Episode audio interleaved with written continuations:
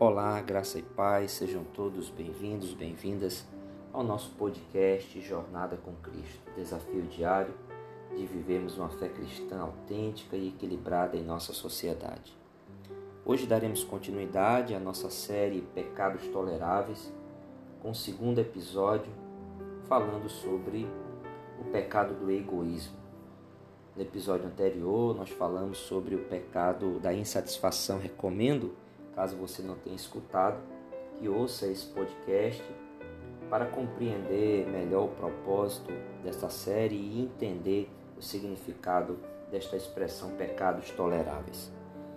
Falando sobre o egoísmo, nós vamos ler um texto do apóstolo Paulo, escrito à igreja de Filipos, Filipenses capítulo 2, versículo 4, que nos diz assim: não tenha cada um em vista o que é propriamente seu, senão também cada qual o que é dos outros.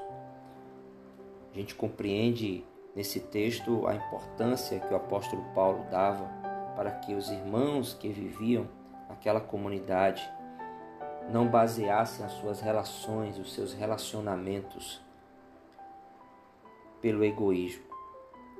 Ele vai citar em seguida o exemplo de Cristo de abnegação, de humilhação, de esvaziamento, mostrando para os irmãos então que o caminho do discipulado não é o caminho do egoísmo, mas o caminho do altruísmo. A nossa natureza herdada de Adão, essa natureza corrompida, pecaminosa, ela é uma natureza egoísta, egocêntrica, narcisista. Nós somos atraídos pelo pecado em nossa natureza pecaminosa e não apenas atraídos, nós também sentimos prazer no pecado. Somente em Cristo, somente em Cristo, nós encontramos a libertação desse poder escravizador do pecado que tanto nos atrai como também nos dá prazer. A pessoa salva por Cristo, ela vai, à medida que cresce e amadurece espiritualmente, ela vai percebendo que a atração do pecado vai diminuindo. E antes o prazer que o pecado gerava é substituído pela tristeza, pelo pesar, pelo arrependimento. Mas nascemos com essa natureza egoísta. Somente o encontro verdadeiro com Cristo, o poder do Evangelho, transforma o homem, o livra, como já falamos no episódio anterior, da condenação do pecado por causa da obra de Cristo e também do poder escravizador do pecado. O pecado ele está presente até que o Senhor Jesus consume a sua obra na vida do ser humano, a consumação plena, que a teologia chama de glorificação. A glorificação do homem, quando então a presença do pecado ela será tirada da nossa natureza. Então nós convivemos com duas naturezas. O apóstolo Paulo fala sobre isso na sua carta aos Gálatas, capítulo 5, versículos 16, 17 e 18, que nós podemos ler. Digo, porém, andai no espírito e jamais satisfareis a concupiscência, ou seja, o desejo da carne. Porque a carne milita, luta contra o espírito e o espírito contra a carne, porque são opostos entre si, para que não façais o que porventura seja do vosso querer. Mas se sois guiados pelo espírito, não estáis sob a lei. Essa lei é o poder escravizador do pecado. Então, quando andamos em espírito, à medida que crescemos e amadurecemos na fé, que damos cada vez mais lugar para que o Espírito ele, ele conduza a nossa vida, ele nos inspire a uma nova maneira de viver, nós vamos mortificando o pecado, a presença do pecado na nossa vida, ela vai sendo cada vez mais mortificada, se tornando ineficaz e a nova natureza gerada por meio do Espírito Santo em nós, ela passa a se expressar ela passa a ter mais lugar. E aí é o que nós entendemos desse novo homem que se manifesta pelo poder do Evangelho operando em sua vida. Então, o egoísmo ele é um desses pecados que fazem parte da nossa natureza, mas que com a ação do Espírito Santo ele vai sendo mortificado e dando lugar à abnegação, ao altruísmo, ao esvaziamento, à humildade. Precisamos reconhecer esse pecado na nossa vida. Somos egoístas em maior ou menor grau. Conseguimos, é, de certa forma, camuflar. Somos egoístas mais sutis. Aprendemos a, a nos comportar na sociedade e a ter o cuidado de que o nosso egoísmo ele não fique tão evidente, mas ele está presente no nosso coração e ele se manifesta de algumas maneiras, como por exemplo os nossos interesses. Quando colocamos os nossos interesses acima, em todo momento, acima dos interesses das outras pessoas, quando buscamos a todo custo a, a satisfação, a realização dos nossos interesses. Quando o que importa é que o nosso interesse seja é, alcançado. Percebemos como nós somos egoístas, né? porque estamos o tempo todo, quase sempre, buscando satisfazer os nossos interesses. Somos movidos pelos nossos interesses.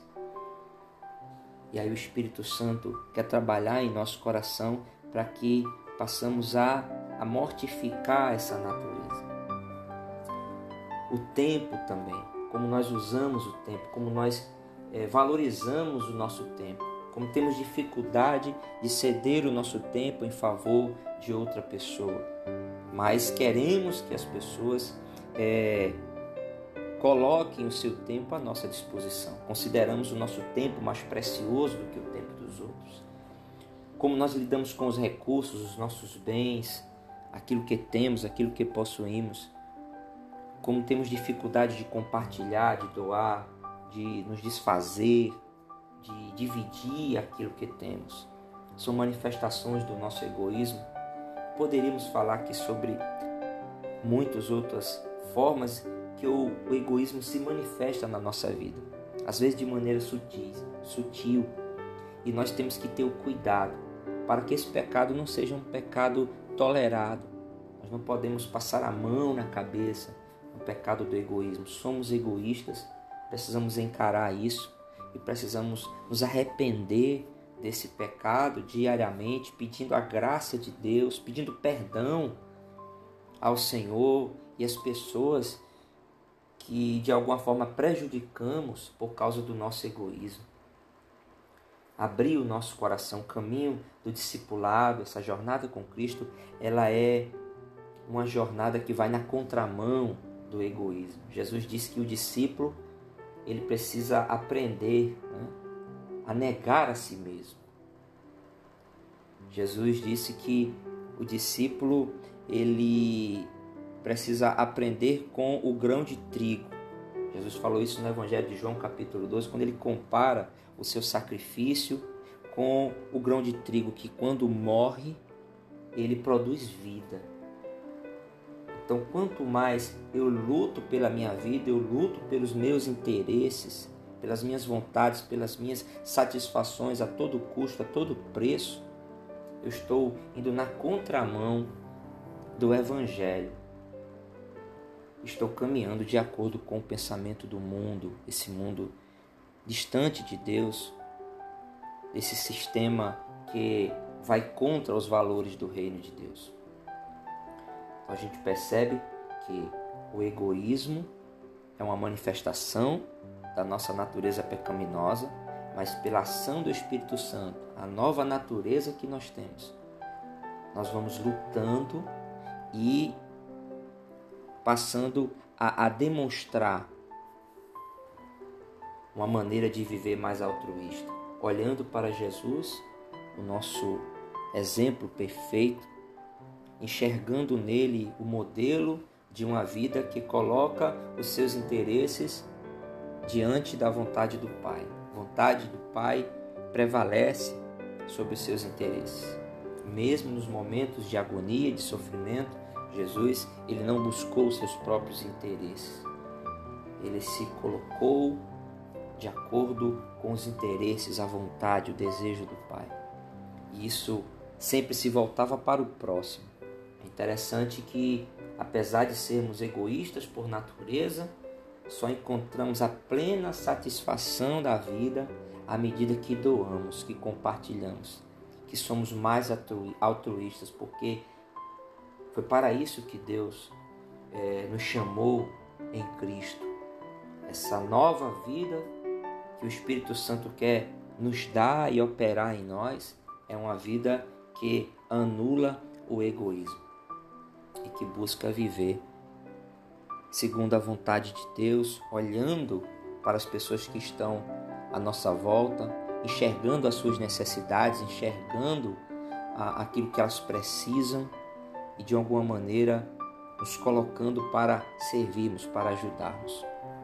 É um grande desafio essa jornada de encararmos esses pecados que toleramos, aceitamos, camuflamos, pecados que se manifestam de maneira sutil em nossa vida, mas com a graça de Deus é tempo de nós enxergarmos, nos arrependermos e desenvolvermos uma nova maneira de viver com auxílio na dependência do Espírito Santo.